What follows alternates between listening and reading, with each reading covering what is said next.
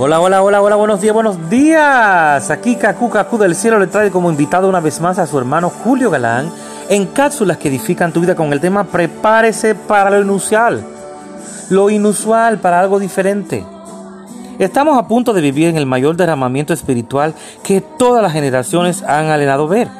No, no falta mucho para que eso se cumpla. De hecho, las profecías que el Espíritu dio a través de mí y otros ministros del Evangelio están por suceder. Por ejemplo, hace algunos años cierto hombre cuya voz había sido dañada debido a una enfermedad física y quien pertenecía a una iglesia denominacional estaba enseñando que la sanidad había pasado de historia.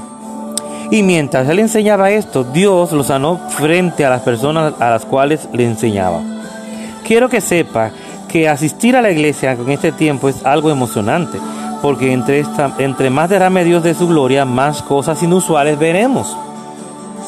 Es posible que en uno de esos días usted hable con alguien y le pregunte cómo estuvieron las cosas el domingo, el domingo pasado en la iglesia, y tal vez le responda, todo estuvo fantástico, la gloria de Dios era tan fuerte que sanó a 10 personas. Inválidas, les abrió los oídos a 30 sordos, sanó 100 casos de cáncer y aniquiló el, hermano chismoso y a la hermana contenciosa. Qué fabuloso sería, ¿verdad? Imagino lo que, lo que pensará el hermano Julio.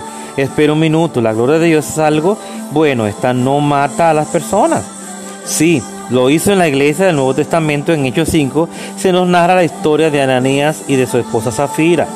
Ellos le mintieron al Espíritu Santo y retuvieron una parte del dinero que tenían que dar y como consecuencia murieron. Por favor, comprenda que no trato de mitigar su entusiasmo acerca de este maravilloso mover de, la gloria de Dios que estamos experimentando.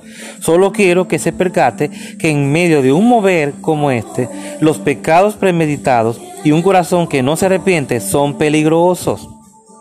Es probable que un cristiano se salga con la suya al cometer un pecado pues el resto de la congregación se encuentra tan frío como él. Pero cuando el fuego de Dios comience a quemar, a los ríos del Espíritu empiecen a fluir, esta persona podrá ceder ante el Espíritu y dejar de pecar por medio del arrepentimiento o resistir el fluir de Dios y ser eliminado. Una de las dos. Soy consciente de que esa es una verdad muy clara. Necesitamos ser sobrios esta es hora de importante de que velemos y nos mantengamos sujetos, pues el cumplido, ¿eh? al cumplirlo, gozaremos de un tiempo maravilloso. De esa forma actúa la iglesia de en Hechos 5. Ellos experimentaron un tiempo tan grandioso con Dios que el caer a Ananías muerto frente al predicador, al resto de la congregación continuó alabando y adorando.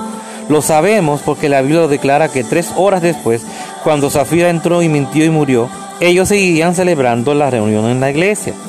Esos creyentes habían visto tantas cosas extraordinarias que la muerte de Jesús ni siquiera los detuvo de continuar alabando. Por tanto, prepárese de una manera personal, alístese para recibir la gloria, arrepiéntase de cualquier pecado y emocionose, emocionase cuando lo inusual suceda. Cuando ese inusual suceda, emocionate, suceda a su alrededor, la gloria está aquí, la gloria está aquí. Y declare conmigo, yo vivo de una manera digna para Dios que me ha llamado a su reino y su gloria. Dios te bendiga, tu hermano Julio Galán, en cápsula que edifican tu vida.